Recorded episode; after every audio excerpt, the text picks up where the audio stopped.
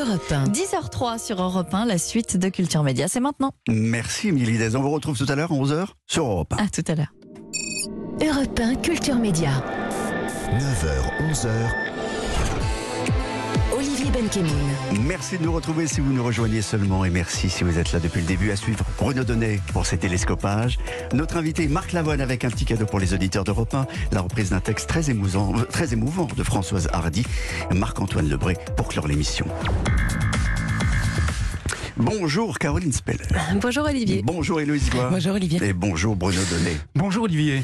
Tous les jours, Bruno, vous observez ici les soubresauts médiatiques. Et hier soir, vous avez été très intéressé par le témoignage d'une femme qui accuse Éric Coquerel de harcèlement sexuel. Oui, la séquence dont je vais vous parler ce matin, Olivier, s'est déroulée sur le plateau de BFM TV. Une femme, Sophie Tissier, est venue raconter ce que le député de la France Insoumise, fraîchement élu président de la commission des finances à l'Assemblée nationale, lui aurait fait subir il y a huit ans. J'ai subi euh, d'un comportement, un comportement outrancier, offensant, harcelant de la part d'Éric Coquerel. D'un ton calme et glaçant, cette ancienne militante du parti de gauche a expliqué dans les détails et pendant un peu plus d'un quart d'heure ce qu'elle aurait vécu au cours d'une université d'été de sa formation politique. Il y a eu des gestes déplacés, voilà, euh, des mains baladeuses, euh, prendre par la taille, euh, se rapprocher de moi, se coller à moi.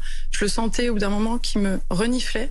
Euh, et je me disais intérieurement, mais qu'est-ce que c'est ce porc Alors cette séquence-là, Olivier, m'a beaucoup intéressé pour deux raisons. La première, c'est qu'elle vient illustrer une fois de plus une tendance nouvelle qui fait que des accusations souvent très graves sont désormais portées par voie médiatique avant de l'être par voie judiciaire.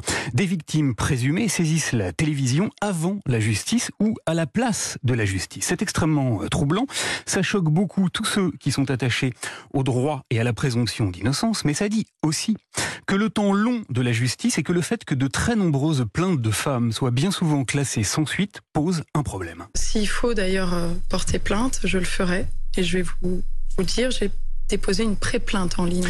La deuxième raison maintenant pour laquelle cet épisode est assez fascinant, c'est qu'il a permis de faire émerger une séquence façon arroseur arrosé absolument spectaculaire. Depuis plusieurs semaines, les cadres de la France insoumise, au premier rang desquels figure la députée Sandrine Rousseau, réclament que le ministre Damien Abad, accusé de viol, soit écarté du gouvernement. Exactement, et qu'on fasse un principe de précaution qui est que on, on le retire temporairement, le Pendant temps d'une enquête. Pourtant, pour le moment, la justice n'a encore rien trouvé à reprocher au ministre. Néanmoins, Sandrine Rousseau l'a encore rappelé vendredi matin sur France Info.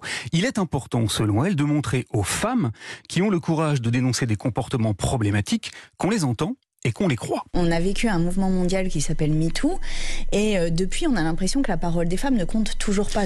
Seulement voilà, si Sandrine Rousseau entend et croit celle qui accuse Damien Abad, elle s'est montrée soudain totalement sourde aux soupçons qui pèsent désormais sur son collègue Éric Coquerel. Je ne sais pas quels sont ces témoignages. Je ne les connais pas. Comment vous voulez que je vous dise l'ampleur de la sanction qui devra être prise dans la mesure où je ne connais pas ces témoignages? Et elle a totalement exclu l'idée qu'il puisse être écarté, lui aussi, même momentanément, de ses fonctions. Si on écarte les gens uniquement parce que euh, sur la base de rumeurs dont on ne sait rien, rien de rien, Spectaculaire illustration du deux poids deux mesures qu'un petit tweet lu en direct sur le plateau de BFM TV parce qu'il était signé Jean-Luc Mélenchon et qu'il venait tout juste d'être publié au moment même où Sophie Tissier accusait Éric Coquerel est venu renforcer. À l'instant, Jean-Luc Mélenchon tweet et il dit il parle de manœuvre politique et il dit que derrière cette manœuvre politique, il y a le Rassemblement national. Où l'on comprend, Olivier, que la communication politique est un art délicat qui impose parfois des grands écarts très périlleux et que la sacro-sainte parole des femmes peut s'avérer, tout compte fait, une priorité à géométrie variable. Merci